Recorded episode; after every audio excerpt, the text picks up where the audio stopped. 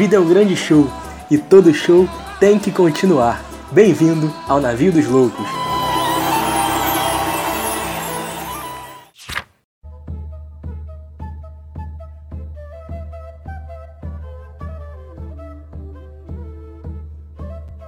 O tempo. O tempo dos maias nasceu e teve nome quando não existia o céu e a terra ainda não tinha despertado. Os dias partiram do Oriente e começaram a caminhar. O primeiro dia tirou de suas entranhas o céu e a terra. O segundo dia fez a escada por onde a chuva desce. Obras do terceiro foram os ciclos do mar e da terra e a multidão das coisas. Por desejo do quarto dia, a terra e o céu se inclinaram e puderam encontrar-se. O quinto dia decidiu que todos trabalhassem. Do sexto saiu a primeira luz, nos lugares onde não havia nada.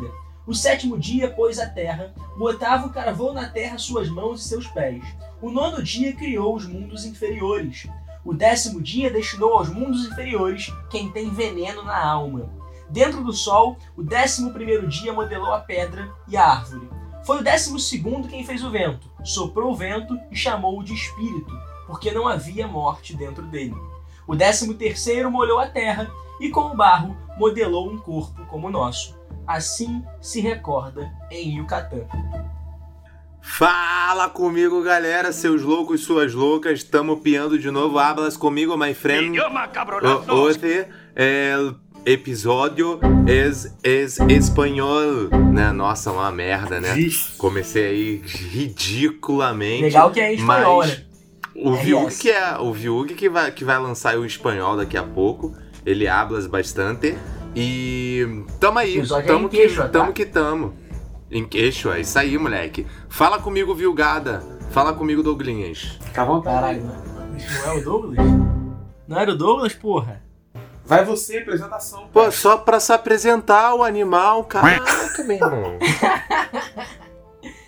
Caraca, Guzmão, lamentável, hein, cara? Achei que tu ia brilhar hoje, porra, ia começar a falar do El, do El Guaro, falar da infância do El Guaro, falar da sua, toda a sua genealogia, que ele era, porra, descendente de Tupac Amaro, porra, um, um claro, um Inca, um sei lá que porra, um Olmeca, um Tolteca, sei lá que porra, e me começa falando em, em espanhol, cara. Porra, em vez de falar no Nahualt, porra, em vez de falar no queixo, Alt, nas- nas línguas, nas línguas, porra, originárias, porra, vangloriar seu grande professor Curaca, pô, Marcelo Vanderlei, me mete um espanhol. É verdade. Caraca, brincadeira, hein, cara.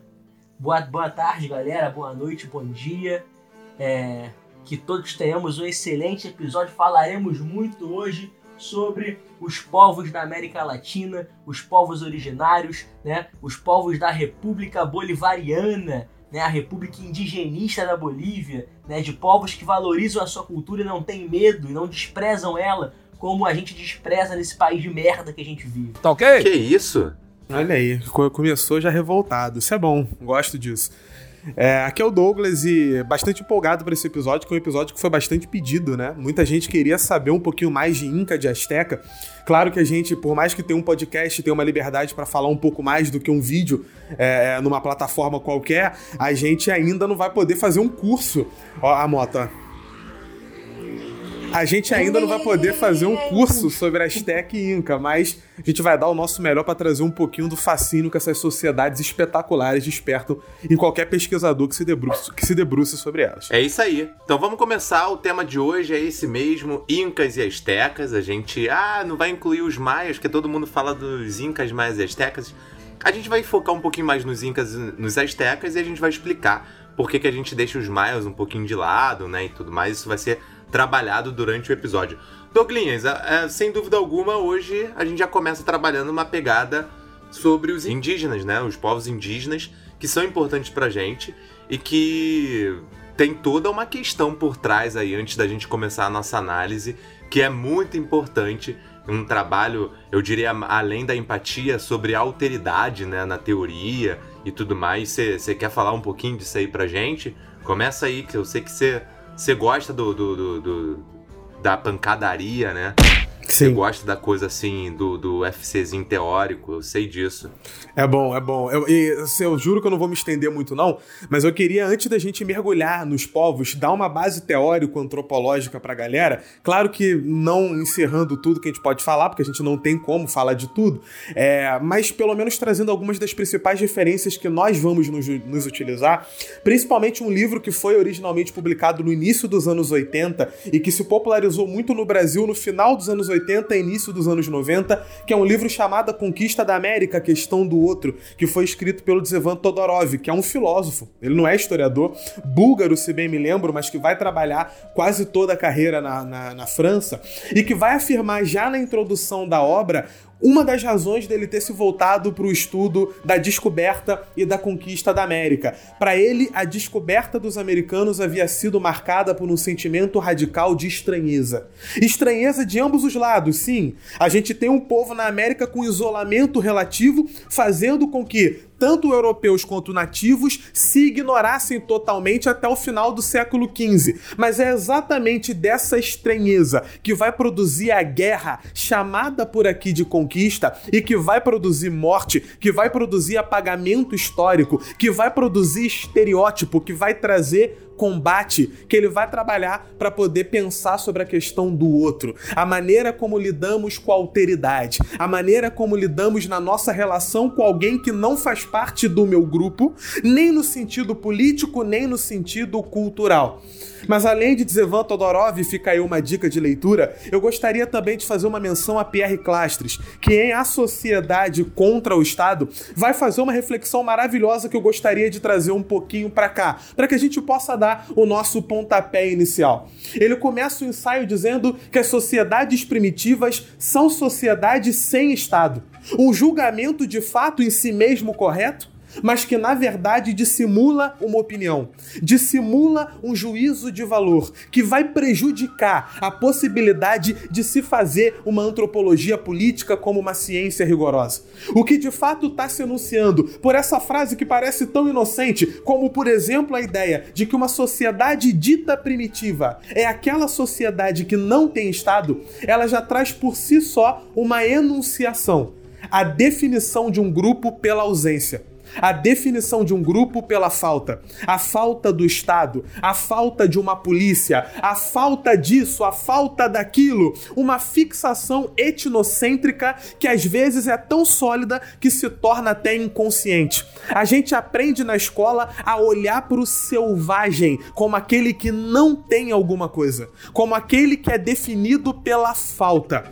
Por trás das formulações modernas, o velho evolucionismo permanece aí, na verdade, intacto e ainda insistente em meio às discussões, em meio à nossa fala. E é baseado no Pierre Clastres, que demonstra de maneira maravilhosa que, por exemplo, a própria ideia de que a economia antiga era uma economia de subsistência, essa ideia já traz em si uma leitura etnocêntrica que a gente vai tentar focar o nosso estudo hoje nos Incas e nos Astecas pelo que eles foram e não por aquilo que eles deveriam ser, pelo que eles trouxeram para a história e não aquilo que eles deveriam trazer. Porque por trás de todo julgamento de um imbecil que fala que o índio trocou é, é, é, uma coisa valiosa por espelhinho, no julgamento de um idiota que vai escrever num Solta livro. o Renato Russo aí.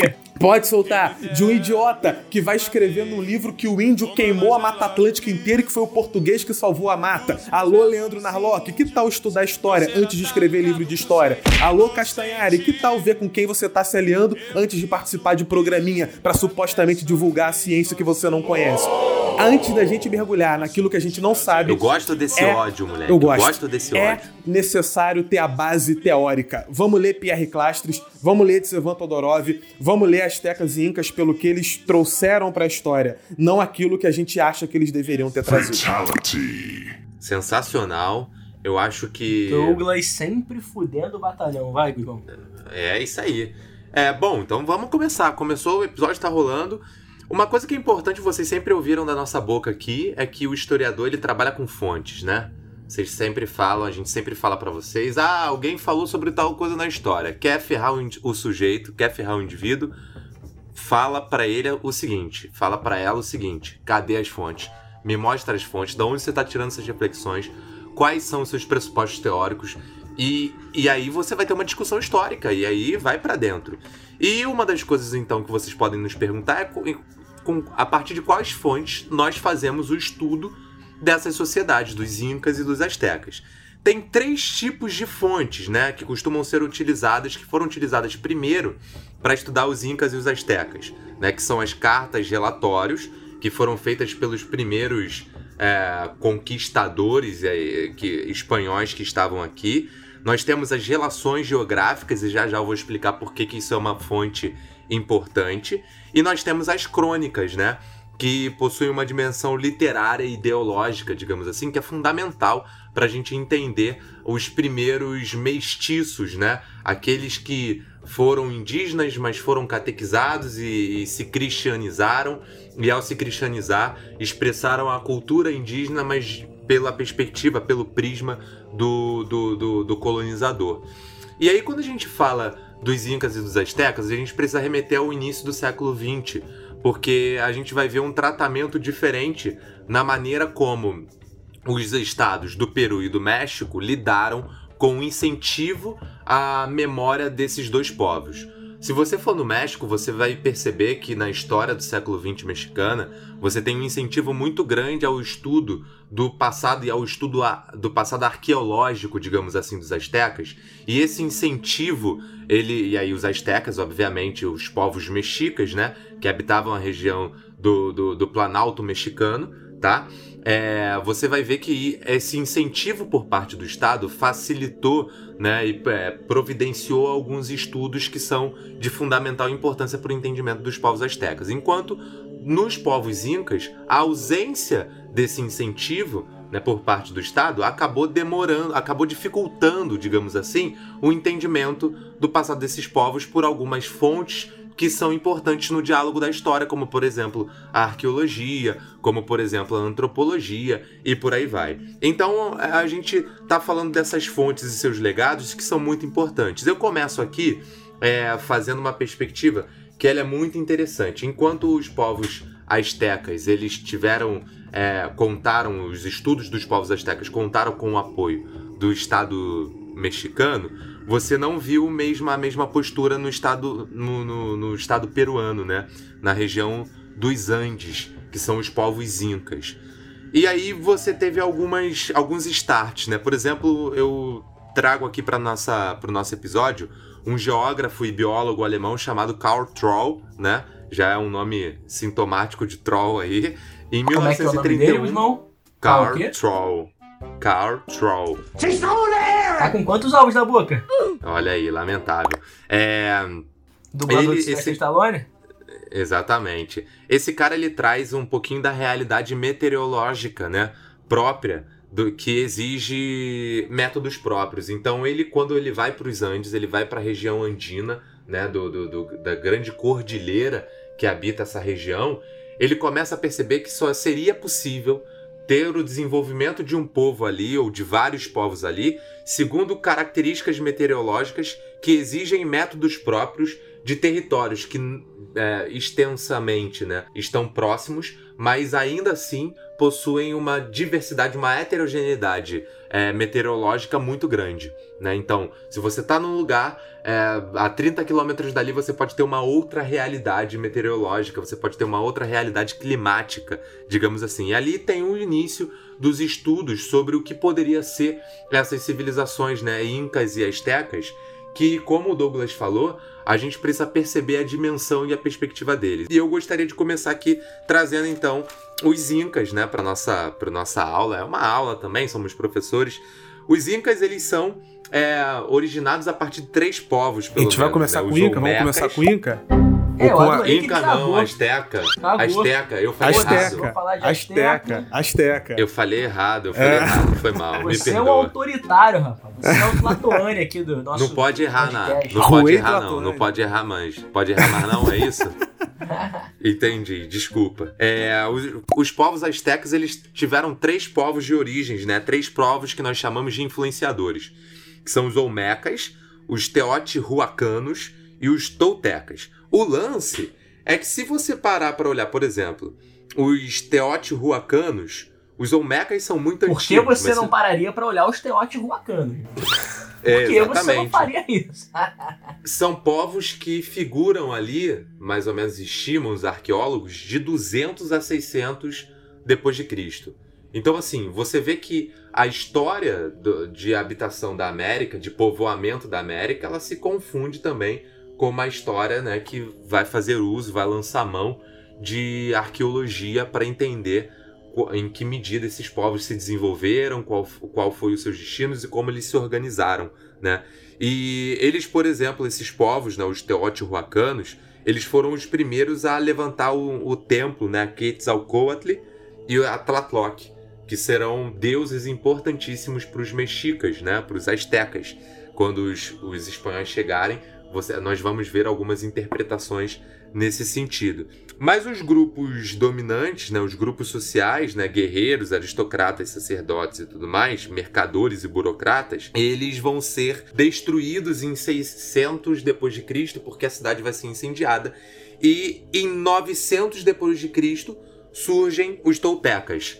Então, assim, ah, uma perspectiva que é interessante para a gente perceber é que quando a gente olha para os astecas, quando a gente olha para os incas, e isso vai ser perceptível nas duas sociedades, são os incas e os astecas como se eles fossem povos que surgissem unidos, que nasceram prontos, já nasceram com uma cultura. É como se a gente olhasse o Brasil, o Brasil é o mesmo Brasil, né, em 1800 e pouco, e o mesmo Brasil em 1940 e o mesmo Brasil em 2010. É o mesmo Brasil, a gente tá falando do mesmo Brasil. Assim como não é pra gente também Mas não é não? não, óbvio que não, né? Não é para esses povos, entenderam? Então, assim, isso é uma, pri- um primeiro choque de realidade que vem de acordo com o que o Douglas falou, né?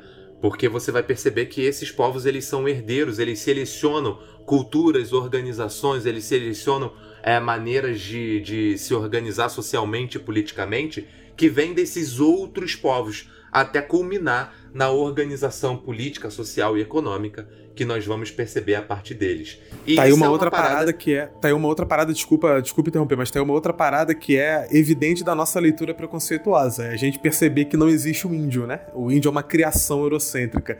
O índio, ele é uma inexistência histórica. Existem povos, civilizações que vão ter culturas específicas. Você tá falando aí de toltecas, você tá falando de olmecas, a galera da cidade, da terra da borracha, Oman, a terra dos olmecas, daí vem o nome. Eu tô falando de que é como a gente chama, é, que como é o, seria o nome correto dos astecas. É, mais ali na região andina vamos falar de Inca, ali na península de Yucatán vamos falar de Maia. Então não existe o índio, né? Existem culturas nativas de uma terra que foi devassada, porque descoberta de cu é rola. Vamos deixar isso bem claro aqui. Tá faltando palavrão. Tá faltando soco na cara. Tá muito, faltando senão a gente fica ódio. romântico, senão daqui a pouco a gente vai chamar o Mário do TikTok, né? Grande personagem. Oi? Oi, é... Letícia, né? Primeiro período, História. Tudo bem? É, você é nova aqui na cidade, não é? Para com essa porra aí, meu irmão! Cortez teria chegado assim na, na, na América, né? Se ele Vai chegou falar. dessa forma, como o Mário do TikTok, Será? é isso? Oi, Tlatoni. Quatro coisas que o, que o Tlatoni tem que ouvir do Cortez. É, é, quatro coisas que. Gente, pode, fa- para de fazer piada. Sangue foi derramado. Chega, vamos. Volta aí, desculpa, Vamos desculpa. lá. Perdão, perdão. Galera, oi, tá? Oi, oi, Guzmão. Oi, Douglas. É, eu fui promovido a fazer só inserções de, piada, assim, né? Só pra eu poder participar aqui do podcast também, dar uma contribuída. Valeu, galera. Boa, boa, boa tarde, tá? Alívio cômico. Bom, é, do que vocês falaram, é, o, o Douglas, o Guzmão, assim, ele é um cara muito bom de coração, né? Tu percebe que ele tem um coração muito puro, uma coisa bem cristão mesmo, né? Porque se fosse eu e se eu fosse vascaíno e eu falasse de Confederação Azteca, a primeira coisa que eu ia falar, cara. Você tem que falar, Guzmão, porra. 2008, né? O Flamengo venceu a América do México no Estádio Azteca e tomou uma sapatada em casa. Então eu tô me zoando antes que você lembre ao longo do episódio. Exatamente. tá? Deixa, deixa, É. deixa a sua estratégia clara pro ouvinte, por favor. já me antecipa a um possível, uma possível zoação, tá? Mas o que eu acho mais fabuloso de tudo que vocês falaram é que o, quando você fala isso, Douglas, do indígena enquanto, enquanto um, um, preconceito, enquanto etnocentrismo, eu sempre falo isso em sala, né? Eu lembro que o Edilson, que foi nosso professor na graduação, eu fiz um curso com ele uma vez que ele falou que tinha um professor dele que falava difícil, né? E ele falava o seguinte: o estereótipo carece de sangramento epistemológico. Nunca esqueci essa porra. Né? E é, é, justamente isso que significa a palavra indígena. Um grande uhum. estereótipo, um grande estigma que enxuga dentro de um conceito uma porrada de etnias. Né? Milhares de etnias, de grupos étnicos, de língua, de cultura, de maneira de entender e se relacionar com o mundo. É exatamente isso que significa índio. Né? Não tem aquele papo do, do dividir para conquistar? Aqui tem o seguinte: vamos estigmatizar, vamos é, construir um estereótipo para a gente conquistar, mas mais que conquistar, para a gente destruir, para que esse passado não se venha à tona, para que essas pessoas não se reconheçam com a sua etnia, com o seu passado, com a sua história, e vão perdendo a sua essência. É, é um projeto de conquista colonização muito perverso. É muito importante que a gente fale isso. Né? E aí eu, eu gostaria de destacar mais uma vez aqui o papel central né, é, da antropologia. Como é que a antropologia faz falta na, na sociedade, no mundo e no colégio? Porque a, a, antropologia é a ciência que produz a alteridade, é a ciência que produz o estudo do outro. Sem a antropologia, a gente não teria ferramenta teórica para conseguir compreender essas sociedades que são, de alguma maneira, é, nos formaram, deixam marcas no nosso cotidiano, né? Mas que foram muito modificadas por conta da conquista, por conta das violências. Então, sem a antropologia, a gente não consegue entender o outro. Sem a antropologia, a gente já continuar falando que a merda da carta do caminha é a, a certidão de nascimento do Brasil quando é uma carta cheia de preconceito, cheia de, de inverdade, cheia de, de olhar do homem branco europeu pro nativo, pro povo originário. Inclusive, a gente pode passar a substituir o termo indígena por povo originário, por povos tradicionais, por guaranis, por olmecas, por toltecas, por incas. Porra, né, por uma infinidade de, número, de, de, nomes que essas tribos, que essas sociedades tinham. Então, essa tentativa né, de colocar o, o indígena como puro, como um cara que não tem uma organização social, eu sempre falo isso também. Sabe o seguinte: Caraca, olha a Idade Média, irmão. Europa toda dividida em feudo, toda ferrada. No mesmo período, a Idade Média é um fenômeno ocidental no mesmo período da Europa Ocidental. No mesmo período você tem um puta império, que é o Império Islâmico, e no mesmo período você tem um puta império, que é o Império Azteca e o Império Inca. Né? Com, com, porra, com, com grandes estradas, com grandes construções, com uma grande hierarquia complexa dentro da sociedade. Né? Então a gente tem que avançar nesse debate cada vez mais. Por que, que se perde tanto tempo estudando a porra do Império Romano e não se perde tanto tempo estudando toda a ocupação da América, as teorias de ocupação através do Estreito de Bering, né? a, a pré-história americana, a construção desses povos, quais são as origens, né? da onde vem isso tudo, por que a gente não dedica mais tempo estudando isso? Compreendendo o nosso quintal, compreendendo os povos que nos forjaram. Quando a gente fala dos Incas, a gente já fala de povos que estão na Amazônia, né, que faz parte do Brasil. Então, portanto, tem algum tipo de relação, tem algum tipo de comunicação. A gente tem que passar a olhar para essa história com mais carinho e com mais seriedade. Eu acho que esse é um dos grandes intuitos do nosso episódio aqui. Por isso a gente começa hoje falando de 1325, com a fundação da cidade de Tenochtitlan, né? O início ali da Tríplice Aliança de Texcoco e Tlacopan, a formação da Confederação Azteca, o predomínio da etnia Nahuatl? A gente tem que passar a, a falar dessas etnias, desses grupos étnicos, dessas sociedades, como se organizavam. Temos que falar da propriedade coletiva do solo, temos que falar do Altepetli, né, que é que é essa propriedade coletiva dividida ali entre as aldeias, entre as famílias, com uma liderança religiosa que deve respeito ao Tlatoani, o grande líder dos astecas. Os astecas são uma sociedade guerreira. O Tlatoani é aquele que fala, aquele que fala no campo de batalha, aquele que ordena, que manda a conquista. Né? Então acho que a gente tem que se aprofundar cada vez mais dentro desses assuntos. Só, só te cortando aqui, irmão. É, Não, acabei de falar. Eu queria, eu queria destacar na nossa fala, que é uma coisa que eu tenho certeza que todos nós três iremos concordar, a totalidade dos integrantes desse podcast irá concordar. É, eu queria deixar aqui registrado a nossa, o nosso saudosismo, a nossa saudade e o nosso repúdio nas aulas, na rua, na nossa memória, a sacanagem que fizeram com o Museu Nacional. porque se tem uma das memórias mais sensacionais que eu tinha de ensino da América do Sul, era com os meus alunos quando nós entrávamos por uma parte do Museu Nacional e onde ali tinha um grande mapa dos povos originários da América do Sul que mapeava o intercâmbio dos povos da costa atlântica com a outra costa dos povos da costa do que a gente costuma chamar na história de América Portuguesa com os povos da costa da América Espanhola, cortando por dentro da Amazônia. Ali tinham todos esses povos indo até a América Central. E os alunos me perguntavam, ué, Guzmão, e eu já fazia de propósito, óbvio, não era só incas e astecas? E ali eu tinha a oportunidade de dar uma baita de uma aula. E mais adiante tinha uma explicação sobre uma adequação dos direitos indígenas, a base dos direitos indígenas do direito à terra. Se a nossa base do direito à terra é baseada no direito privado, um processo ocidental, um processo de formação da disciplina do direito, por outro lado, a formação do direito à terra dos indígenas é baseada numa coisa que nós chamamos de direito originário. Não tem uma, um esforço filosófico, não tem um esforço absurdo para você entender a, como é que aquilo dali funciona. É direito originário, a terra pertence a eles, eles estão ali numa relação e nós somos posteriores a eles, e nesse sentido isso precisa ser respeitado. Agora, um cuidado que a gente precisa ter é com se por um lado a gente não pode é, ser redutível, né, com o conceito, botar, chamar tudo de índio. Eu acho que o pior de tudo é que quando a gente fala indígena, né, o pior, pior que isso é o índio, né?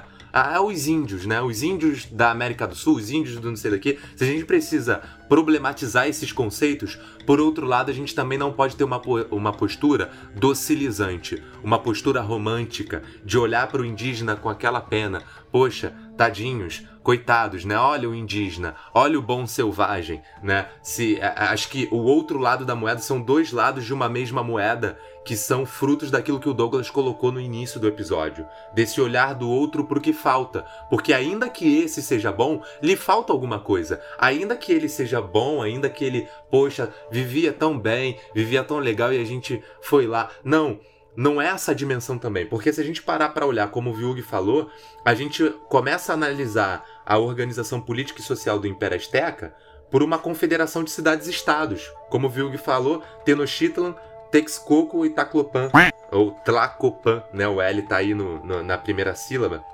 E com o passar do tempo, você vê que Tenochtitlan se destaca como sede do poder asteca.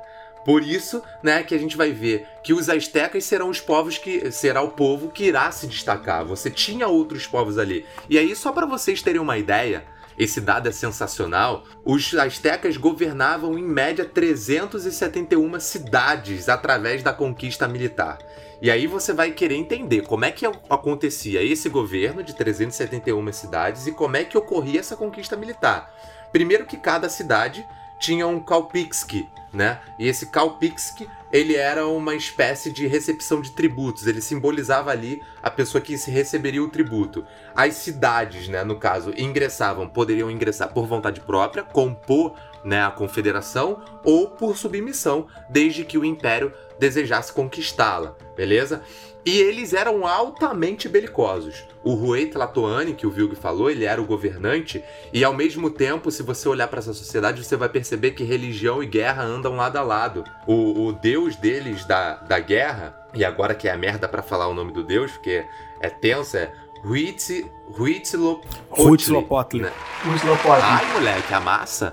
Huitzilopotli. Falei certo? É, tá bom. Foi certo? Foi. Os mais importantes, Huitzilopotli e Quetzalcoatl. E Quetzalcoatl. Isso aí. O Huitzilopotli era o Deus da guerra e o Quetzalcoatl... A minha pronúncia é diferente, hein? A tua é como? Fala aí. É Quetzalcoa. Quetzalcoa. A tua Eu... pronúncia é preguiçosa, na verdade, né? é, é, assim como na Ruatli, é diferente. O, tem, o L vem no final do T, né? De antes. A língua não é na Rualt, não. O L ele vem depois do T, na Ruatli. Isso aí. Na tu tá consultando quem, irmão? Aí, diz aí. A cultura é a língua na Ruatli na região onde eu aprendi, a, a, gente falava com, dessa maneira aí. A gente falava? Ah, bom ser. Então não vou nem questionar, tu faz parte ah, da show, show de bola.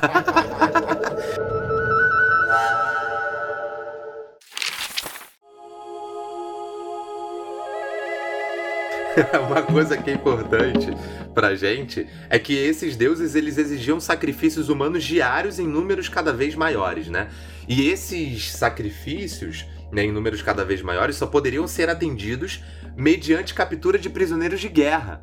Então você tinha um caráter belicoso ali, andando lado a lado com a questão religiosa, e que é fundamental para a gente entender. Então, assim, a gente já começa aí. Guzmão, então, o que, que eu posso concluir, né? Porque a nossa cultura ela é muito julgadora, né? Hoje em dia, cada um tem um posicionamento político, cada um tem um posicionamento econômico, e a gente já olha para uma determinada cultura querendo rotular, que é justamente a proposta que a antropologia deixa por último. É justamente o movimento da alteridade. É justamente o, o fato de você colocar no lugar do outro, mas perceber que os signos e que os elementos culturais eles devem ser preenchidos de significado à medida que você consegue perceber a dimensão de entendimento dos próprios nativos, a dimensão de entendimento dos próprios povos. Então você vai querer olhar para isso e você vai falar: eles eram o que então? Eles eram astecas. Eles eram os seus povos. Eles se organizavam dessa forma. O estranho tem que se tornar familiar para você e o seu familiar, a partir daí, tem que se tornar estranho. Ah, mas aí a gente não consegue rotular. Dana-se. Quem precisa rotular alguma coisa é, é porque tá com preguiça de entender o que de fato se passava ali. Você não precisa rotular esses povos, né? É óbvio que às vezes para fins didáticos a gente acaba fazendo isso, né? Agora, uma coisa que era interessante aí é, eram os pilares da economia asteca, né? Os pilares da economia asteca era uma parada sensacional, porque aí incluía a religião e incluía a questão bélica também. É, eu posso fazer, eu queria criar um quadro aqui no podcast que eu pensei aqui agora. vou fazer a pergunta para vocês, tá? Eu vou ser, eu vou ser um paulista da Faria Lima, tá? É, eu queria fazer a pergunta, porque o, o Greg News sempre faz isso, do Vivi, sempre imita a galera de São Paulo, eu acho maravilhoso. Eu queria perguntar o seguinte, eu não vou fazer o sotaque que não vai ficar muito feio para mim, né? Mas eu queria ser. Tô incorporando esse, esse tipo de pessoa, esse tipo de pensamento, perguntar pro 12 e pro Guzmão. Nossa, mano, mas. E essa galera fazia sacrifício humano, cara? E, e, e dominava outros povos? Eles não eram muito violentos, não, cara? Não foi bom, então, talvez os espanhóis chegarem aqui para acabar com isso tudo, para proteger os outros povos?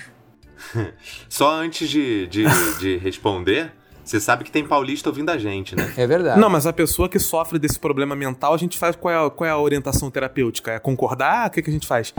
A gente faz um carinho na cabeça igual um labrador e como é que a gente faz? E deixa a pessoa lá no canto? Eu não sei como tratar, eu não tenho conhecimento para isso. Não, a pergunta foi para despertar o ódio do Douglas mesmo. só, só que eu tô aqui no meu canto, né? Esperando a minha vez. Eu tô aqui no meu cantinho, pô. Só uma coisa que é importante de falar: uma das cidades, né, mexicas é Querétaro. Vocês sabem o que, que significa isso? Cidade do Clube Querétaro, onde o grande bruxo Ronaldinho Gaúcho jogou recentemente. Só isso mesmo. Informação inútil, desculpa. A grande bruxo que recentemente foi posto na cadeia por falsificação de passaporte. Pô, cara, grande bruxo, essa grande memória aí, caraca, chega a doer no, coração. Cara, é, eu, tá, eu tô um tempinho sem falar aqui, ouvindo e, e, e assimilando tudo que está sendo dito, a formação da história dos astecas, do povo mexica. É, é, é muito importante que quem está ouvindo pegue a ideia de que sempre quando a gente fala de mexica e quando a gente fala de inca, a gente está falando de povos que são expansionistas. São povos que vão formar verdadeiros impérios. E império é um conceito bastante europeu, é um conceito bastante etnocêntrico que a gente usa por falta de um outro termo que possa definir com a mesma eficácia, com a mesma eficiência aquilo que está sendo colocado em prática. Porque, como a gente está falando bem aqui, independente dos nomes, você pode ter ficado confuso. Peraí, Olmeca, Tolteca, Teotihuacano, os Maias, quem é essa galera que estava ali na região? Calma, no início do século XIV, o centro do Antigo México era ocupado por várias etnias. Aqui a gente está dando o nome das etnias que vão ser a base de formação daquela região. É ali no século XIV, por isso que a gente está usando aqui como chave de compreensão, que vão se instalar no Vale chamados mexicas, os astecas, e que vão fundar a cidade de Tenochtitlan, que hoje é a cidade do México. Na verdade, o que a gente chama de cidade do México, ela foi construída em cima de Tenochtitlan. Tanto é que a universidade, eh, o departamento de arqueologia da UNAM, a Universidade Autônoma do México, é um dos maiores do planeta. Ele é valorizado no mundo inteiro, até porque eles têm embaixo dos pés toda uma riqueza arqueológica de pesquisa e há um incentivo de Estado, né, nem de governo, de Estado há muito tempo para que essas pesquisas sejam levantadas, porque atrai turismo. Essas pesquisas elas é, é, mexem com a identidade do mexicano. Se você pegar a bandeira do México, você vai ver a, as referências de deidades, de divindades astecas ali no centro da bandeira. Então faz parte da construção identitária. Ali no século XV, os mexicas, os astecas vão se aliar às outras cidades, como foi comentado, Texcoco, Tlacopan, para formar a Tríplice Aliança. O que eu queria deixar bem claro é que Tenochtitlan, a capital dos astecas, a capital dos mexicas, uma população que a gente pode dizer que rondava papo de 400 mil habitantes na época da conquista, era a grande dominadora dessa aliança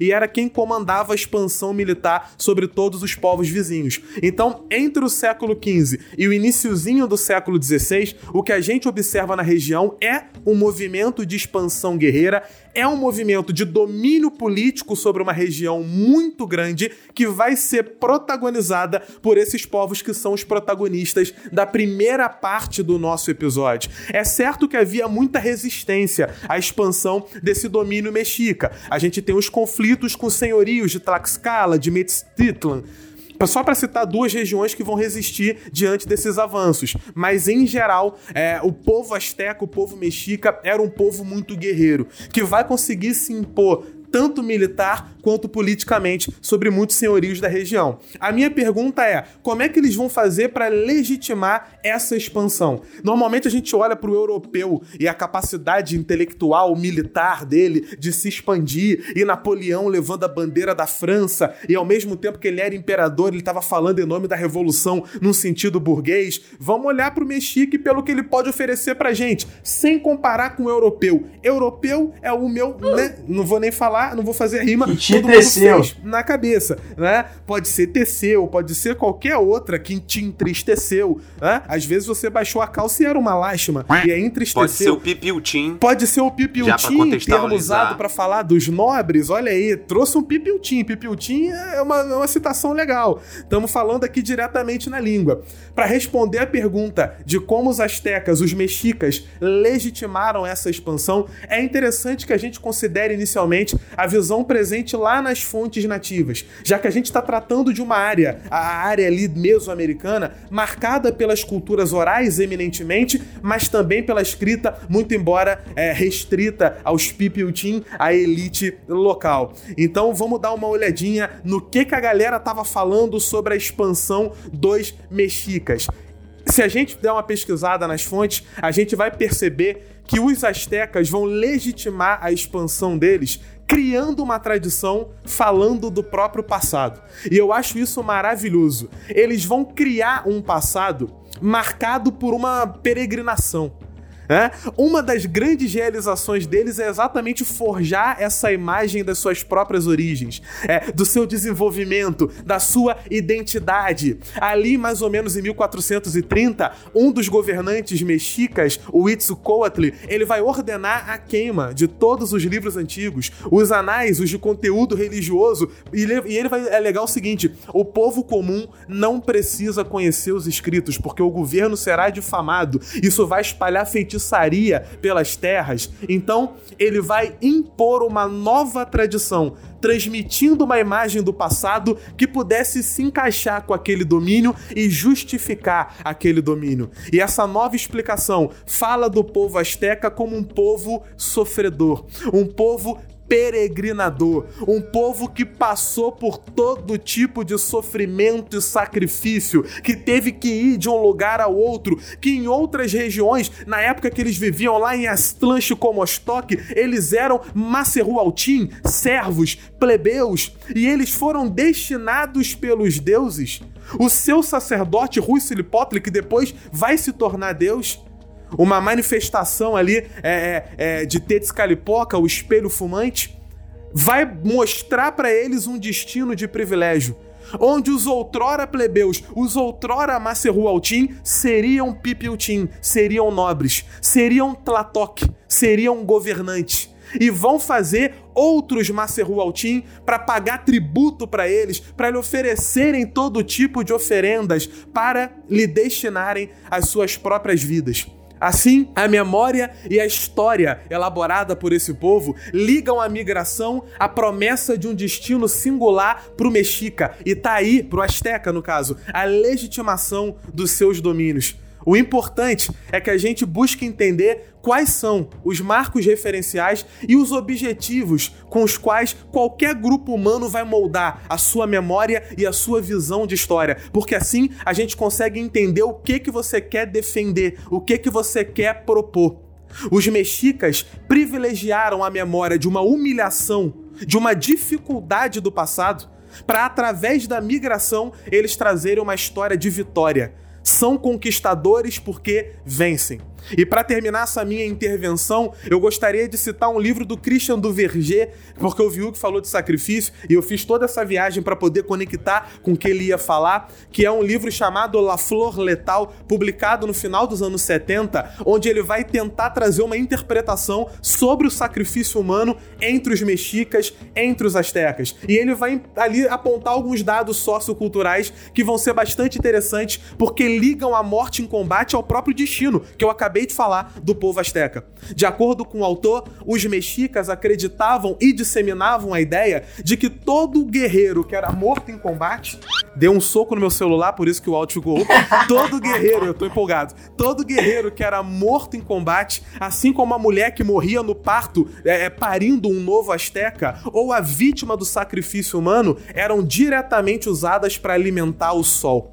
De acordo o com o imaginário dos povos mesoamericanos, os mexicas eram o povo do quinto sol, como o Guzmão falou, o sol em movimento. E para que o sol se mantivesse e para que o sol se mantivesse em movimento, a morte dos guerreiros em combate era necessária, era valiosa, porque alimentava a reserva de energia solar. Daí a guerra constante, gerando expansão política, gerando tributação a partir de Tenochtitlan, mas com uma explicação, uma legitimação religiosa, uma utilidade para o coletivo. Quando quem morre em combate, quem morre em sacrifício humano, tem uma morte honrosa porque ajuda a manter a energia solar e a vitalidade do povo asteca como esse povo quase que escolhido, né? É uma história com certeza fascinante. É sensacional.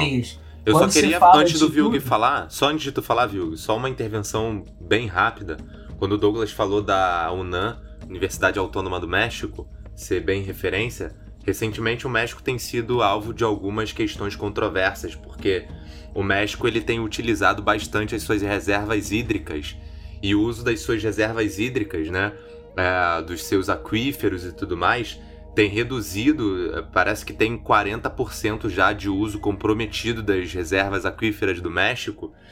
E o uso dessas reservas é, modifica a forma como a cidade é configurada, então você vai poder ver, se você jogar aí no, no Google Earth e tudo mais, que determinadas regiões da cidade do México são mais altas do que outras, justamente porque o consumo da água acabou. É, o consumo da, dessa água que estava, é, digamos assim, nesses aquíferos, né? Acabou comprimindo mais a cidade. E isso acaba reverberando na maneira como essas pesquisas né, das cidades subterrâneas, das cidades aterradas, né, pelos espanhóis são feitas. Então, isso é uma questão que está sendo bastante discutida e o México ele é totalmente dependente dessas águas, dessa, dessa água que é utilizada muito por conta dos latifúndios, muito por conta dos seus comprometimentos agropecuários. Eu não sou nenhum especialista de México, não imagino do, no, como se organiza a economia do México, mas sem dúvida alguma isso daí é uma contradição, né? É uma polêmica que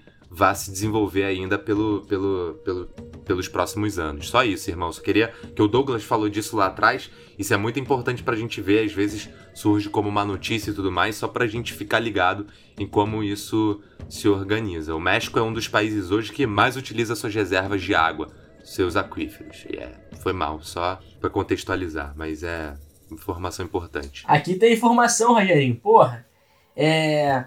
Não, piadas que estavam vindo na minha cabeça enquanto o Douglas falava, né? Os astecas vencem, vencem, vencem nas batalhas, né? E nada contra a Caça Heller, tá? A brincadeira que eu fiz é porque a Caça Heller tem a música que fala quando o segundo sol chegar, daí os astecas eram o império do quinto sol. Então por isso eu falei chupa Caça Heller. Eu adoro a Caça Heller. Não me cancele, por favor. Tá?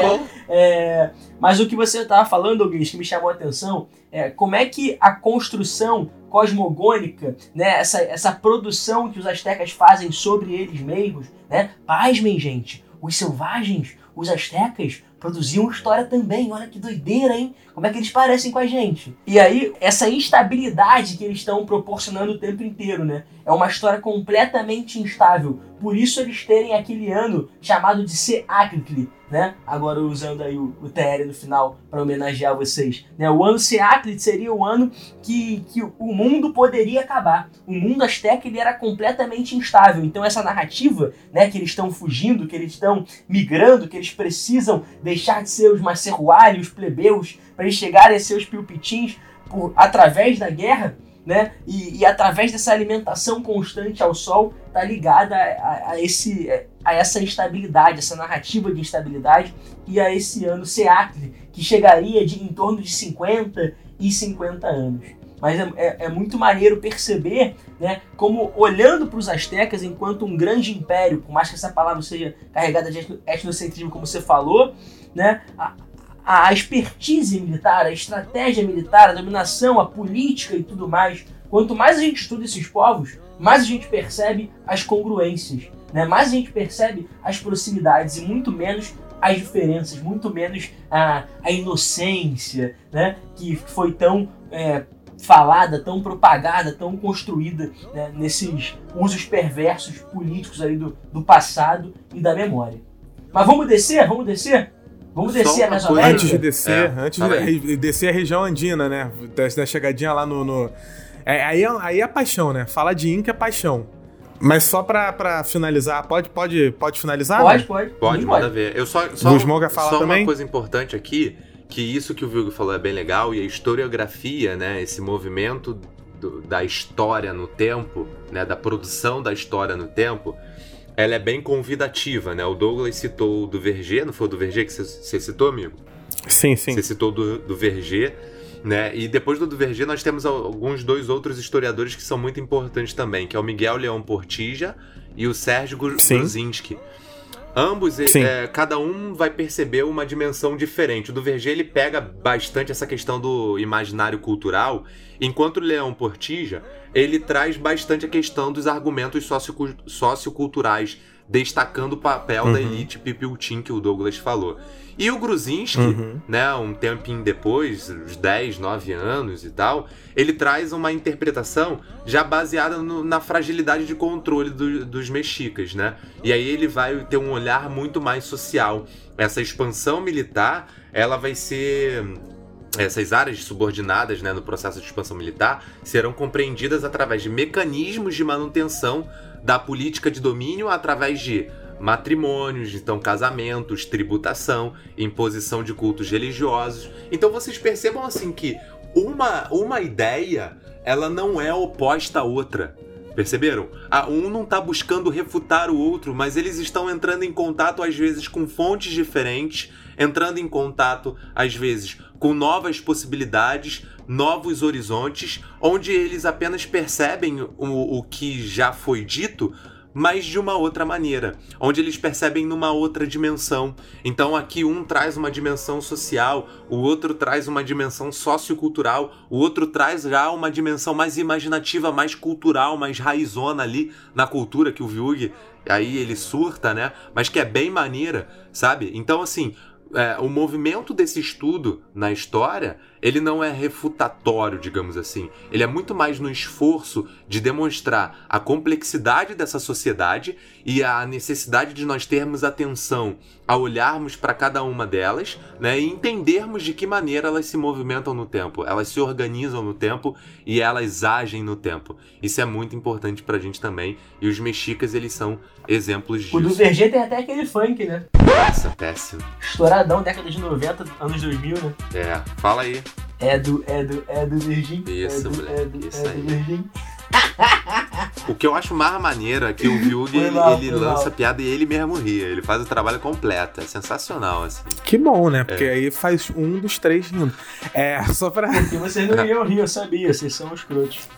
só pra finalizar então. Mas a audiência vai rir. Oi? A audiência vai rir. A audiência tá tá, rindo, rindo, tá ela não vai rindo. rir, ela tá rindo. Tá Quer rindo. dizer, às vezes não. Não tem a menor dúvida. Ela tá rindo, com certeza. É, para finalizar a parte de astecas, só- só pra gente não, né, não pecar tanto nos detalhes, eu relembro que o tributo ele tinha um papel extremamente primordial na vida econômica do Império. Havia um acordo entre as três cidades da Tríplice Aliança, Tenochtitlan, Texcoco e Tlacopan. É, eles tinham funcionários que eram dedicados apenas à cobrança e a arrecadação de impostos. É, Tenochtitlan e Texcoco recebiam dois quintos dos tributos, Tlacopan ficava é, com o último quinto, mas na verdade quem é, usava mais esses impostos eram o- o- os mexicas, eram o povo asteca, aqueles que habitavam Tenochtitlan, aqueles que justificavam o combate e a conquista da maneira como a gente já falou. Estamos falando de mercadorias, tecidos, cereais se acumulando no Palácio Imperial, os escribas se carregando de uma contabilidade, qualquer funcionário que prevaricasse, que desviasse para proveito próprio parte do tributo, era punido com pena de morte, tinha sua casa, todos os seus bens confiscados, não havia uma distinção entre tesouro público e tesouro privado do soberano, ele usava o dinheiro do imposto para si mesmo, me- pronto, e quem não gostou, é, é, problema é seu. É, dois outros fa- fatores importantes, porém, eles precisam ser mencionados quanto a isso. Primeiro, os mercados, alguns dos quais, como o mercado de Tlatelolco, eram verdadeiras cidades. Você tinha ali trocas de enormes quantidades de produtos, produtos que eram transportados de barco pelo lago, pelos canais, era uma cidade lacustre. Os negociantes, os comerciantes esforçados, aventureiros combativos, penetravam até o âmago de territórios insubmissos para vender um utensílio de cobre, para vender um utensílio de obsidiana, um tecido, uma pele de coelho, uma erva medicinal, vestimentas bordadas, joias, traziam das viagens jade, pedras, plumas preciosas, âmbar, pele de jaguar. A gente encontrou muito máscara de jaguar e pele de jaguar. A gente não, os arqueólogos, que eu não sou arqueólogo, a gente já tô me colocando junto com eles, né? Algumas das matérias. rapaziada. Algumas das matérias-primas obtidas pelo México por meio dos tributos, como por exemplo o algodão bruto e o ouro, eram remetidas para o sul para serem transformadas em joias, em trajes de luxo que eram usadas pela nobreza, pelos pipiutim astecas, para poder se diferenciar do povo comum, da vala comum. Então eu tô falando de uma sociedade complexa. Era assim que se apresentava o Império Azteca na época da invasão espanhola. Um mosaico de pequenos estados muito diversificados, quanto à língua, quanto à etnia, amplamente autônomos, mas avassalados pelo poderio militar dessa confederação tricéfala a própria confederação dominada pelos mexicas. O tributo e o comércio faziam afluir riquezas gigantescas à capital. Então, não é um índio, não é um povinho, não é a galerinha. Eu tô falando de uma lógica muito mais complexa do que uma observação mais curta poderia Fica trazer. aí agora, meu ouvinte, para você procurar no Google é, é, dialeto Douglas Coutinho, por favor, procurar avassalado e tricéfala, para você expandir o seu vocabulário. Momento patrocínio Aurélio Online. Tem um filme também que se a gente pode indicar que a gente faz, é o Apocalipto. Ele é um filme legal e vocês vão perceber muitas sacadas do que a gente tá falando aqui. Ah, o trabalho. Eucalipto? Apocalipto. Eucalipto não, né? É Apocalipto. Doutora? E é bem, bem maneiro. Dá, tem uma certa brincadeirinha ali, um filminho de guerra e tudo mais, e ele termina bem bacana também. Acho que é um filme, do ponto de vista didático, interessante pra gente visualizar ah, o nosso entendimento. E é isso, vamos? Vamos cair pros Andes? Por favor. Vamos descer agora. Os Aztecas foram bloqueados da Libertadores da América. Vamos descer para América do Sul. Como eu sou parceiro, como eu sou muito amigo desses dois aqui, vou lançar uma rima aqui agora. Uma rima não, na verdade é uma música muito famosa, né? Sai da frente, cai por o meio, que agora vai passar o bonde do Mengão sem freio. É, isso aí, dei a moral pra vocês, né? Essa, essa era das antigas, né? E aí, Olha o. Fiuk aí, que retornou há pouco tempo do, do Peru, foi na sua jornada, jornada de, de Libertadores aí, emocionante. Enfim, vamos, vamos, vamos brincar aí nos Incas, porque muita parada maneira, né, cara? Muita coisa boa aí. Os Incas são sensacionais, são apaixonantes. Pronto, vamos, vamos, vamos.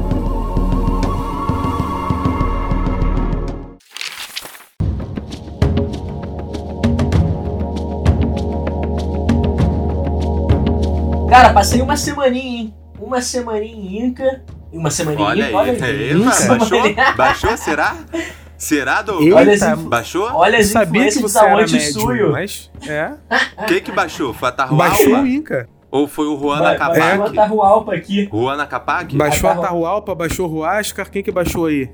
Inclusive, ter- teremos que fazer a votação, hein? Teremos que fazer a votação em quem a gente prefere e quem a gente defende. Se somos Tim Atahualpa ou Tim Ruasco. Acho que temos que fazer essa votação ao fim do, do programa. Mas passei, cara, passei uma semana ano passado é, em Lima. Numa né, viagem espiritual. Numa calunga, né? Foi uma grande uma jornada de descobrimento, né?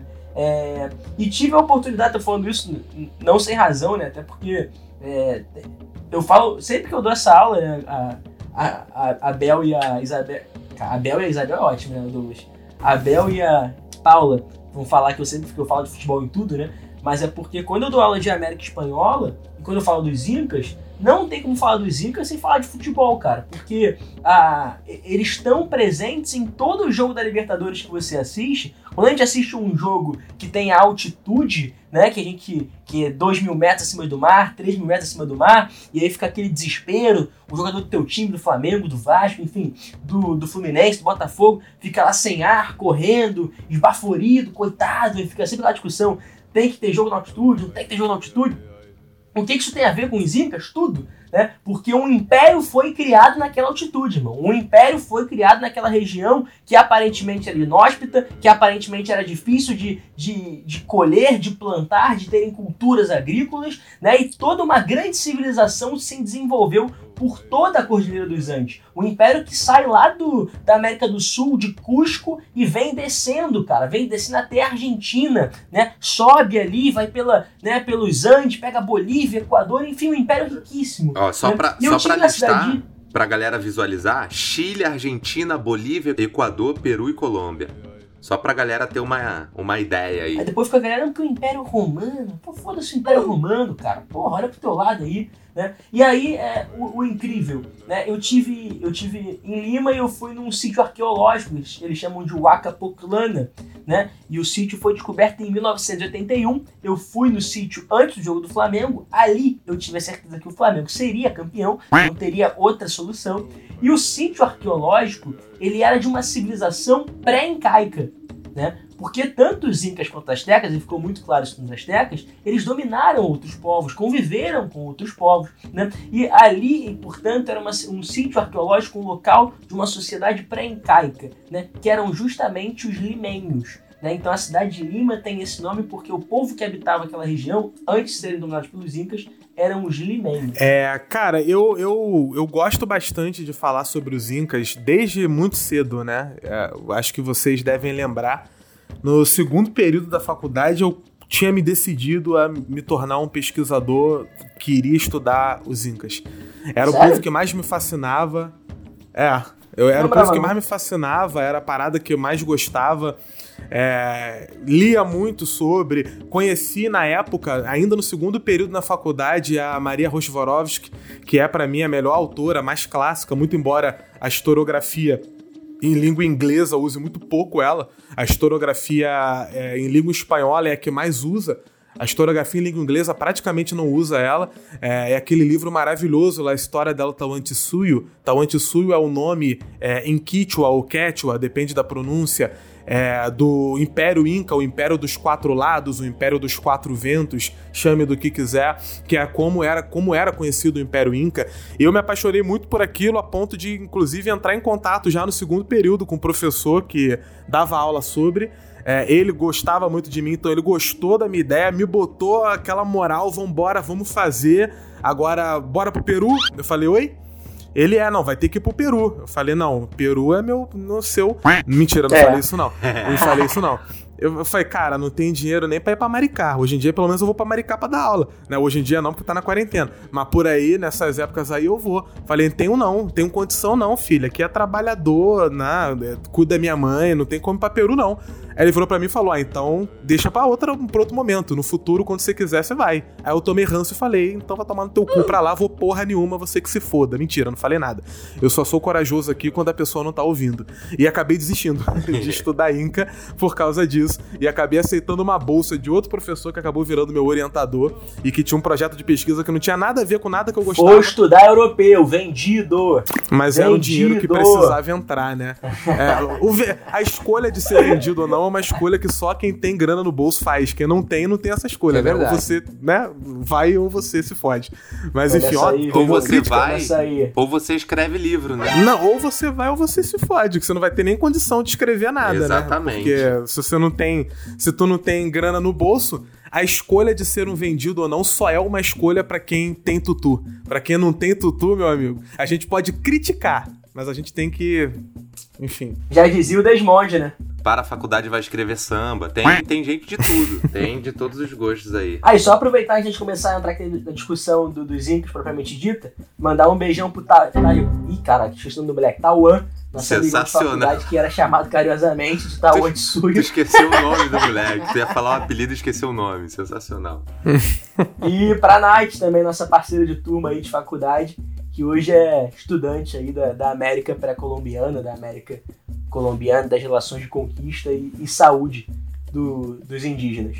Uma parada que Perfeito. é. Dos povos, dos povos originários, perdão. Uma parada que o Vilg falou que é importante, que o Douglas acredito que vai mencionar um pouco disso também, é que os Incas, eles talvez sejam. Um, vou levantar uma hipótese aqui, Douglas, ou como diria meu orientador, uma hipótese. Vou levantar aqui que talvez o que fascine os Incas, além da, da organização cultural, seja a forma como eles transformaram suas dificuldades em organização e a forma como eles leram. Porque a, a, a nossa mente né, moderna, ocidental, planeja as coisas, nossa mente cartesiana planeja as coisas de alguma forma, de, de, de maneira que a realidade ao redor deve se adaptar ao que a gente planejou. Quando na verdade a gente vê os Incas em total simetria com o ambiente que eles habitavam. E aí, quando a gente fala nos Incas, né, a gente está falando de um império de toda a região andina que tinha mais de 4 mil quilômetros de extensão. É como o Vilg falou, vai lá da ponta de cima, né, ali próxima região da, da Colômbia e tudo mais, e vai até o, o finzinho lá no Chile, Argentina e tal. E você tem a maior concentração. Olha que isso é que é louco, né? A, o, o lugar de maior concentração populacional era em torno do Lago Titicaca, né? Que uh, tinha, tem mais ou menos uh, aí 3.200 metros acima do nível do mar. E que era uma parada assim que, para você ter condições climáticas numa sociedade agrária, né, com base agrária e tudo mais, aparentemente era extremamente complexo, né? E você tem os incas ali totalmente organizados ah, nesse sentido. Então, aquele, isso é engraçado porque isso foi levantado, cara. Esse preconceito com os Incas ele foi tão grande porque em 1920, ali mais ou menos, quando os historiadores começaram a olhar esses povos e tal, eles batiam muito na, na tecla de que seria impossível fazer uma história desses povos por dois motivos. Pela incapacidade, pela inexistência, perdão, de fontes históricas e pela incapacidade de estudar é, civilizações que fossem tão distintas devidas às, às divers, diversidades é, climáticas, né? E é justamente esse cara que eu falei no início do episódio que ele vai falar que o fato de você ter métodos, né? É, próprios para lidar com realidades distintas, realidades meteorológicas distintas, é o que poderia ser, inclusive, e foi, né, o grande trufo das sociedades incaicas, né? E que isso é que era é, é interessante da gente perceber, a maneira como eles se organizam de forma totalmente organizada, é, com regiões extremamente distintas, né? Não sei se o Douglas ia levar a conversa por, por esse caminho, mas só peguei o gancho porque eu vi o que tinha falado disso, né? E eu acho que chama muita atenção. Uma região andina de 4 mil quilômetros, onde o maior índice de concentração populacional estava a 3.200 metros acima do nível do mar. Então, Aí é uma parada, um dado que chama grande atenção. Daqui a pouco a gente vai mencionar um pouquinho disso.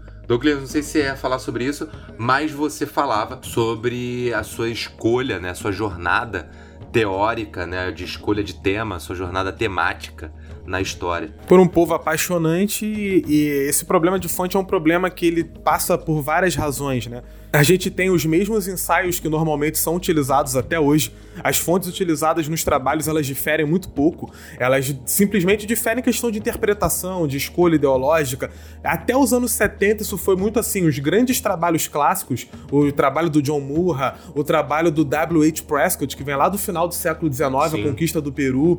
É, o, tem um livro do John Rowe chamado Manual dos Índios Sul-Americanos, que foi publicado nos anos 40, que ainda tem a exposição de grandes grande parte do conhecimento etnográfico que a gente tem até hoje, recentemente alguns sítios arqueológicos trouxeram algumas novidades. Só que o grande problema é que, ao contrário dos astecas, que tem um Estado que age junto a essa investigação, até para poder fazer dinheiro em cima dela e estabelecer a sua própria identidade, a herança andina ela é uma herança de pô, vamos botar cinco países aqui. Vamos botar cinco no mínimo: é Bolívia, Peru, Equador, Chile e Argentina.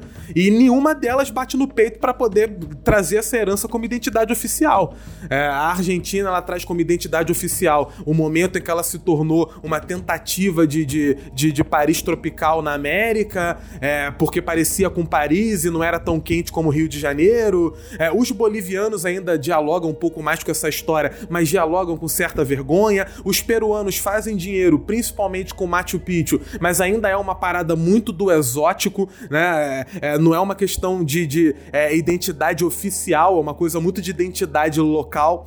É, lá no Equador tem estádio de futebol homenageando a Tahualpa. A Tahualpa vem do Equador para poder ser o último Sapa Inca, o último imperador de fato do Império Inca. É, mas é uma tradição que precisa e deve ser levantada por esses países. Enquanto isso, a gente nota que os primeiros observadores lá do século XVI, eles chegaram a certas conclusões que os estudiosos modernos confirmaram. Vamos dar uma passada para dar um resumo do que, que a gente está estudando quando a gente está estudando essa galera. Em primeiro lugar, olhando para a paisagem. A paisagem ela não se assemelhava a nada que já houvessem visto antes ou de que tivessem ouvido falar. Muitos desses relatos são de soldados que lutaram na Itália, que lutaram no México, que lutaram na região da Guatemala, que estiveram em Flandres, que estiveram no norte da África, mas eles próprios vão se assustar com o que eles vão ver na região andina, porque na região dos Andes eu tenho montanhas extremamente altas, eu tenho é, lugares extremamente frios de noite e dias extremamente quentes, os vales mais profundos, os desertos mais secos, as distâncias maiores do que palavras poderiam descrever. O país, a localidade, era uma localidade extremamente rica, e não só em termos do que, que eu posso explorar para levar embora Havia riqueza na quantidade de pessoas, havia riqueza nas habilidades, nas maravilhas tecnológicas observáveis na edificação, na metalurgia, na construção de estradas, na irrigação, nos produtos têxteis. Inclusive, eu fiz um, um escrevi um texto uma vez sobre a produção têxtil na região andina para poder pensar um pouquinho esse mercado global, que olha eu fazendo jabá de mim mesmo, ridículo, né? Mas eu, é, é, eu tenho que fazer é uma região onde de dia faz um puta calor, de noite faz um puta frio. É uma região de montanha. A terra cultivável das montanhas era pouca, e mesmo assim eles vão encontrar uma maneira de cultivar milho, vão cultivar a batata. Tu gosta de batata? Quem apresentou batata para o mundo foram os povos andinos. É a galera daqui que vai cultivar batata. É a galera daqui que vai mostrar esse alimento tão versátil que serve para tudo. É uma parada que serve para qualquer coisa, extremamente saborosa, extremamente nutritiva. Feijão, cevada, cana-de-açúcar, várias coisas que vão ser trazidas da Europa, até uva que trouxeram da Europa, plantava é, aqui na região e a parada dava. Então, a primeira parada que a gente tem que fazer para entender os Incas é observar a lógica natural para ver a grandeza da região dos Andes, que vai fazer com que o povo Inca ele seja diferenciado a qualquer outro ou de qualquer outro que a gente vai estudar. Não, e assim, é legal eu isso está falando, cara, porque até hoje, por exemplo, a base da alimentação dos caras é essa, né? A base da alimentação deles segue sendo batata. Né? O, o Peru é, é, é, completamente periferia do sistema capitalista e é, é, um país que é bem desigual e, bem pobre. A alimentação é, é podio, né? Com batata. Podio com batata é o grande prato deles no final de semana. O nosso frango assado, né, da padaria, é o grande prato deles no final de semana. E, e o pescado, né, o peixe, segue sendo é, uma grande importância, uma grande fonte de, de, de riqueza né, dos nutrientes, por isso eles comem muito ceviche, por exemplo. Né? Uhum. A, culinária, a culinária peruana é uma culinária muito, muito bem é, qualificada. É a melhor, talvez, da América do Sul, né? Tem vários restaurantes lá, Michelin, cinco estrelas ou três estrelas, sei lá quantas estrelas são essa porra, né? E o milho, cara, o milho tá em toda a refeição, de mil formas possíveis. Uhum. Tipo, tipo amendoinzinho, sabe? Que não é amendoinzinho, é milho, né? Mas vocês entenderam o que eu quis dizer. Seja ele na forma ali mesmo de, de espiga e tal, em, em toda parte, pasto, enfim. O milho continua construindo e a batata é uma, uma fonte importante de, de alimentação. Agora, tudo isso era produzido dentro de um modelo que é próprio dos Incas, né? Que é próprio dessa região andina, que é o Ailu, né?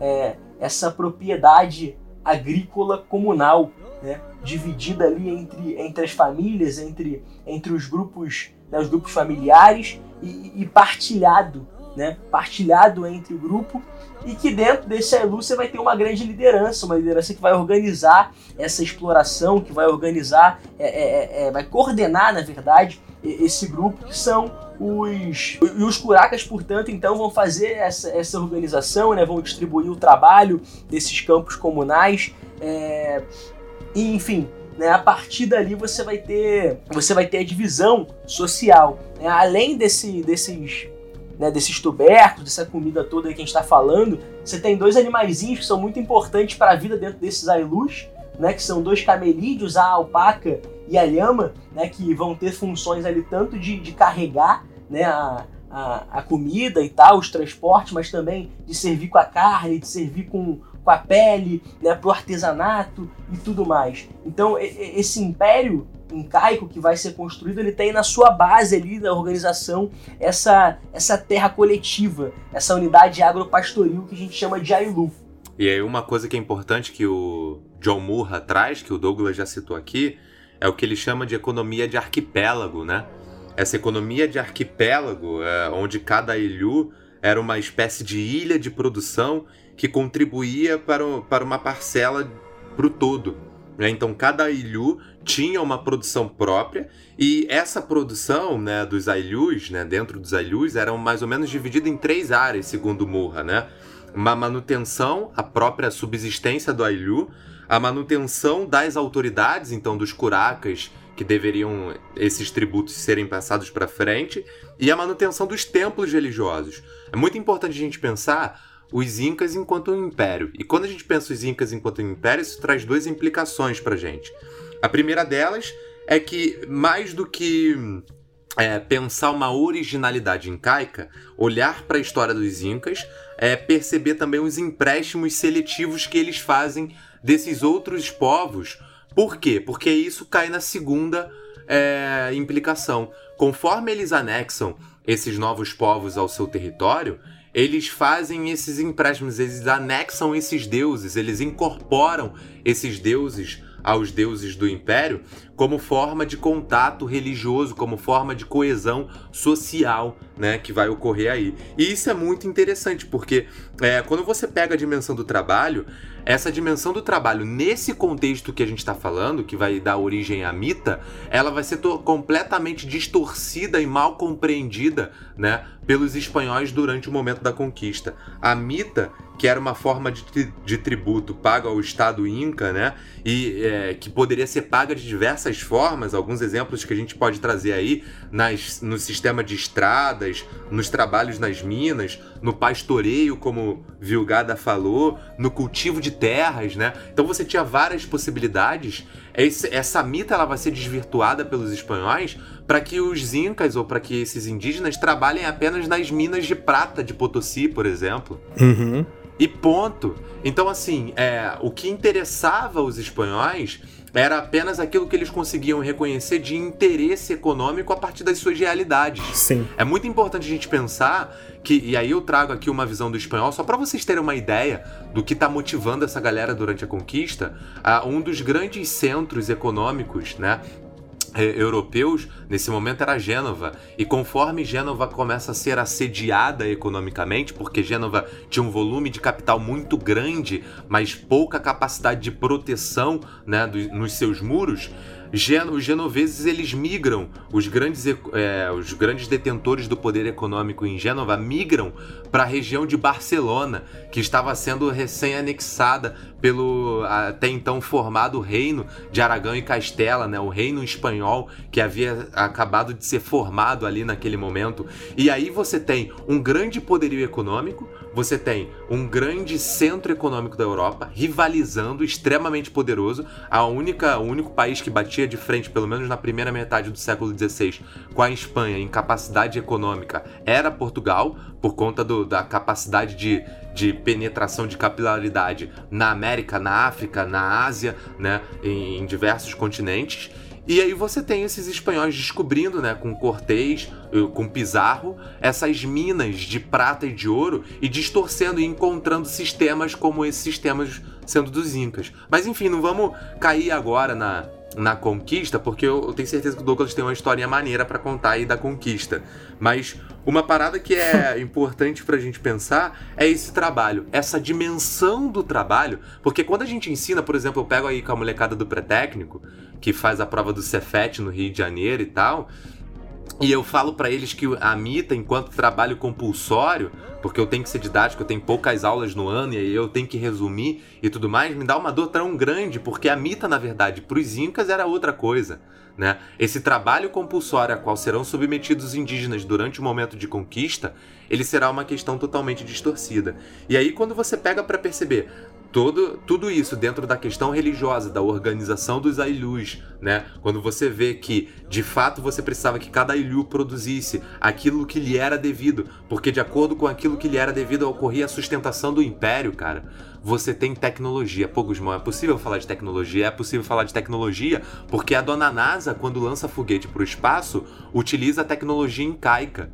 Porque qual era a única civilização que conseguia manter, é, manter alimento é, para ser consumido em grandes altitudes, já que em grande altitude você sabe que ocorre um processo químico, o processo da batata. Você vê as grandes crises de inverno que ocorrem na Inglaterra porque congelam as batatas, congelam os campos. Como é que os incas lidavam com isso, uma vez que eles lidavam diretamente com frio? Esses caras tinham a tecnologia para isso porque eles lidavam diretamente com essas dificuldades, né? E a gente não fala disso, né? Então os andares ecológicos que eles organizam, mais do que andar ecológico, e aí a gente tem que tomar cuidado para também não ser preconceituoso, é porque o Inca é um andar ecológico, né? Não, o Inca não é um andar ecológico, é a maneira como eles se organizavam, né? Não, a gente tem que parar de ter essa visão científica moderna ocidental, né? De que a ciência está a serviço, né? da, da, da, da produção capitalista, do mercado. Não para esses caras, se a gente, se assim vocês me permitem, é possível fazer uma reflexão sobre ciência na comunidade inca, mas que está integrada, não como a ciência matéria emancipada da filosofia que vai surgir a partir do século XVI, XVII, XVIII, mas uma ciência que está integrada à dimensão social, à dimensão religiosa, à dimensão política, porque essa separação, no caso da análise do Império Inca, não faz bem né? E aí você vê todas essas questões integradas aí, que são muito importantes para a gente falar. E isso está também na base de organização política, né? Porque esse Curaca, como o Vilg falou, ele é ponto de contato com o centro do império. É, eu queria chamar duas, atenção para duas coisas que eu deixei passar batido. Né? Quando eu falei da lhama, né? Olha que legal, a gente fala isso no, no Brasil, né? Da, do charque, por exemplo, vai falar da, da Farroupilha, por exemplo, a revolta lá no Rio Grande do Sul, por conta do, dos impostos ali do, do charque que vinha da região platina, né? o, o, os incas eles deixavam a carne da lhama secando e a carne da lhama que ficava seca eles chamavam de charqui, com caí, né? Então ali a, a proximidade com, com o charque, que é a, a, carne seca, né? Mas o outro ponto que eu queria chamar a atenção é do papel do curaca quando eu falo que ele organiza né, a, a sociedade, o Ailu, né, que ele tem papel muito importante, e quando o Guzmão destaca essa releitura feita pelos espanhóis sobre a mita, né? Porque a lógica que está presente quando o Kuraka organiza o Ailu, quando distribui as pessoas que vão fazer o trabalho de terraplanagem, quando distribui as pessoas que vão ter que ir para campos mais distantes, né, para trabalhar em estradas e tudo mais, tudo isso ele está sendo pautado por uma lógica, a lógica da dádiva. Né? Esse trabalho ele não é somente um trabalho forçado, ele é um, não um trabalho que é puramente violento, o cara tem que ir lá fazer, senão o Inca vai mandar matar ele. Não é isso que acontece. Né? É um trabalho que tem que haver de mão dupla. Ao mesmo tempo que esse cara vai prestar esse trabalho, o Curaca seria o cara que garantiria a segurança social, garantiria o alimento, garantiria ali em tempos de dificuldade, em tempos de seca, a manutenção da vida. Né? Então a lógica que vai ser utilizada pelos espanhóis da mita é uma lógica que existia dentro do Império Inca, mas uhum. dentro do sistema cultural Inca. Né? Dentro uhum. de uma lógica própria.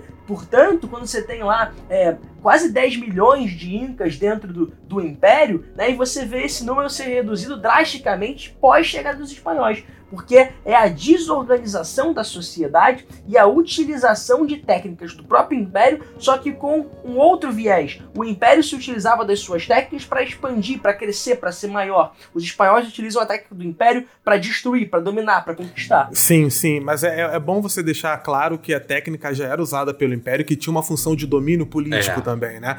Na verdade, verdade, esse movimento sazonal ele começa até pela própria questão geográfica. Cara, se você na, na, na, montanha que você molda, tem muita curiosidadezinha que a gente poderia falar dos Incas. Eles moldavam montanhas, eles moldavam cidades para parecerem animais, referências a Condor, por exemplo. É, é, Machu Picchu era uma cidade religiosa que vai permanecer intocada, não porque os espanhóis não encontraram, mas porque os nativos não deixaram os espanhóis encontrar, porque era uma cidade sagrada. Os espanhóis vão encontrar Machu Picchu no século XX só para vocês terem noção de como que os incas eram extremamente organizados. Então tem muita curiosidade para a gente contar, mas esse essa movimentação de sair da montanha para a serra, para áreas mais baixas, para poder aproveitar os recursos de um outro piso, numa área mais quente, numa área úmida, onde você vai produzir coca, por exemplo, que era usada para dirimir efeitos de altitude, como é até hoje, o algodão, água, a extração latão, de madeira. Latão. Mary! Olha ele, esse Mary! Tem Hack, Shack, Jack, Shine. Essa movimentação é, é uma transformação das limitações do clima e das restrições da Terra numa vantagem. E essa vantagem, esse deslocamento, vai ser utilizado pelo Império Inca. Quem vai falar isso é o próprio John Murra, que a gente citou bastante aqui. Eles vão transformar essa prática, que era uma prática bastante natural de, de é, é, é, é andanças sazonais para poder aumentar a alimentação, aumentar recursos, viver de maneira mais completa, no meio de controle político. Os administradores do Estado Inca, que era um Estado forte, era um Estado controlador, era uma lógica centralizada, vão utilizar os mecanismos da mita para poder reassentar pessoas em localidades cada vez mais distantes. Muitas dessas pessoas eram rebeldes que tinham liderança nas suas comunidades de origem que foram conquistadas e eles eram retirados das suas comunidades de origem, às vezes para nunca mais voltar, porque a viagem era muito longa. Então, o espanhol ele vai aprender com o Inca um domínio, é que o espanhol vendo como é que faz na prática e utilizando para exploração, principalmente de riquezas minerais. Mas a gente não pode docilizar ou passar a mão na cabeça do, do, do Inca para poder trazer uma ideia do bom selvagem e do civilizado negativo. O civilizado aqui, entre aspas, é um belo de um filho da puta. Mas a gente aqui não tá fazendo julgamento de valor. A gente tá olhando para a lógica de dominação política trazida pela expansão inca. Quanto mais o império se expandia, a mita ela vai passar a ser exigida de todos, inclusive o Sapa Inca, o grande Inca, o dirigente máximo, ele vai obrigar cada vez mais os membros da comunidade a despenderem mais tempo, mais energia em trabalhos diferentes como o cultivo da terra, a tecelagem, o pastoreio, o serviço militar, tudo voltado para poder alimentar o império que tinha sua capital na cidade de Cusco e que tinha como a sua sua grande cidade religiosa, a região de Machu Picchu. É, o Inca, ele era o filho do sol. É muito curiosa, são curiosas as histórias que contam como que o Sapa Inca, o grande imperador, ele andava com um disco de ouro na região da testa, que era exatamente para o sol bater ali e ir direto, incidir diretamente no olho das pessoas, para que ninguém pudesse nunca olhar no olho do Sapa Inca, para que ninguém nunca pudesse encarar o olhar do grande imperador, que ele era o filho do sol, ele era um deus na terra. Esse atributo de filho do sol, de mediador privilegiado entre os homens e Deus, visto por muitos homens como o Deus encarnado, apesar de que a mitologia inca ela não é muito clara em relação a isso, isso vai fazer com que o grande imperador, o grande Sapa Inca, ele consiga articular essas políticas de domínio junto às comunidades locais, que ele imponha uma coesão social através de coerção também e que ele possa construir um estado burocrático, complexo, rico, matrilinear porque o, o, imperador ele tinha várias mulheres, então não tinha primogenitura, não era o mais velho assume. A lógica era matrilinear. Normalmente quem assumia era o melhor guerreiro, só que coincidentemente era aquele que tinha mais apoio das elites e mais apoio da população era aquele que era filho de uma mulher considerada principal, mais nobre, mais importante. A matrilinearidade da, tomava conta da sociedade incaica, não a patrilinearidade. E a historinha que eu queria contar, até para eu encaminhar, pelo menos da minha parte aqui, é, talvez a minha última intervenção, ela está exatamente no momento da conquista. Não falamos na conquista dos astecas de propósito. A história de Montezuma II, a chegada de Cortés, quem sabe um dia a gente trabalhe melhor essa questão. O nosso foco era falar dos astecas, não falar da derrota dos astecas. Então por que, que agora que eu estou falando da conquista dos incas? Porque aqui há uma reflexão sobre o domínio que é extremamente importante importante.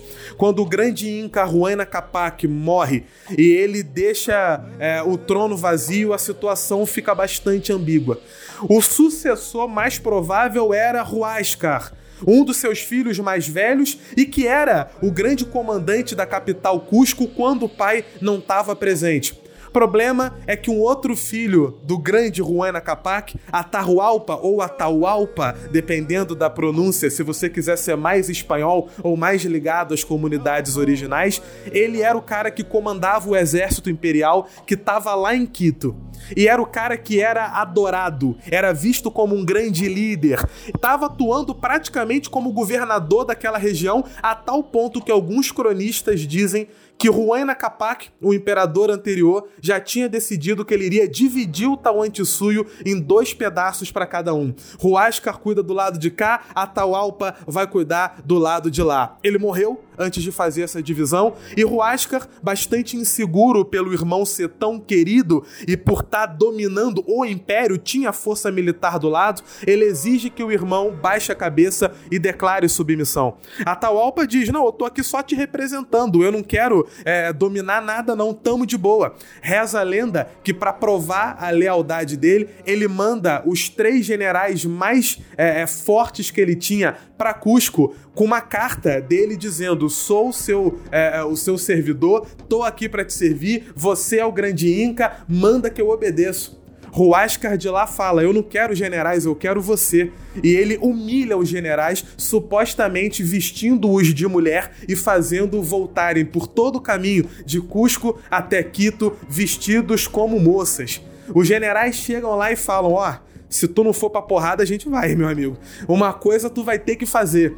E contam os cronistas que a Taualpa desce quinto, pega o mapa aí pra ver. Ele desce de Quito até Cusco, derrotando todas as tropas de Huasca e conquistando adeptos ao longo do caminho. É nesse momento de guerra civil entre dois irmãos que os espanhóis chegam. É nesse momento que Pizarro espera para ver como vai agir. E na cidade de Carramarca, em 1532, quando ele percebe que Atahualpa é e será o vencedor, ele tenta forjar uma aliança ele tenta impor a Bíblia para que Atahualpa bote a mão na Bíblia e jure ali a lealdade. Atahualpa não sabia nem o que, que era um livro. Ele pega aquilo, dá uma olhada e zune no meio da mata. A porrada come de maneira sensacional. Atahualpa é feito prisioneiro. Sabendo de como Atahualpa era querido pelo povo dominado pelo Império Inca, Pizarro impõe uma condição.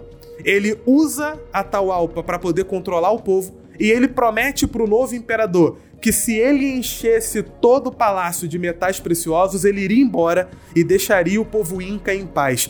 Atahualpa cumpre a sua parte da promessa, mas o espanhol não cumpre a sua. Não só não deixa em paz, como mantém Atahualpa aprisionado até os seus últimos dias, negando a liberdade e o tempo inteiro utilizando da figura do imperador ainda vivo para tentar estabelecer maior controle e maior domínio sobre a região conquistada. Não à toa citei Tsevan Todorov no início do episódio. Quando a gente fala de conquista, a gente fala de guerra, a gente fala de imposição, a gente fala de combate mas a gente fala também de resistência. Várias lendas são contadas pelos cronistas. Alguns dizem que aqueles que eram chamados a estar com Atahualpa ainda prisioneiro, em geral se matavam ou tentavam matar os espanhóis graças ao movimento de olhar que Atahualpa fazia. Um movimento de olhar era o suficiente para imprimir domínio, para imprimir controle e para tentar propor resistência. Que é símbolo maior de resistência do que Machu Picchu ter ficado tanto tempo sem ter encontrada? Foi de maneira planejada, foi protegida. Vocês podem devassar a nossa prata, mas vocês nunca irão devassar os nossos deuses. Vocês nunca irão devassar a nossa fé. Não à toa, uma das imagens mais espetaculares quando a gente fala de Inca é aquela múmia de uma menininha que, tão bem conservada, parece que ela está viva ainda olhando para a gente. Ali, meio que acolhidinha, como quem está passando frio, e que é uma das imagens mais espetaculares que sobreviveram para nós dentre é, os povos de origem incaica. Ao longo da história do Peru, Quase todas as rebeliões contra o domínio espanhol vão ter inspiração inca. Os nomes vão ser reutilizados. Huayna Capac vai voltar. Tupac Amaru as lutas de resistência vão utilizar nomenclaturas indígenas, porque ser índio, aqui eu estou usando o conceito de índio não mais como domínio. Ser índio aqui significa ser resistência. O nosso podcast ele serve para mostrar a grandeza do Império Azteca, do Império Inca, tirar aquela leitura bastante é, de senso comum que a gente tem e tentar entender os meandres, os detalhes de cada um. Que tenha servido para isso mas principalmente que sirva também para a gente poder perceber que o estudo de tais povos, o estudo de tais populações, ele não é um capricho, ele não é um extra, ele é uma necessidade para quem de fato quer estudar a história de maneira séria, não apenas pela grandeza das cidades, mas pela resistência que a própria existência dessas pessoas representa até hoje nas localidades que eram deles por direito.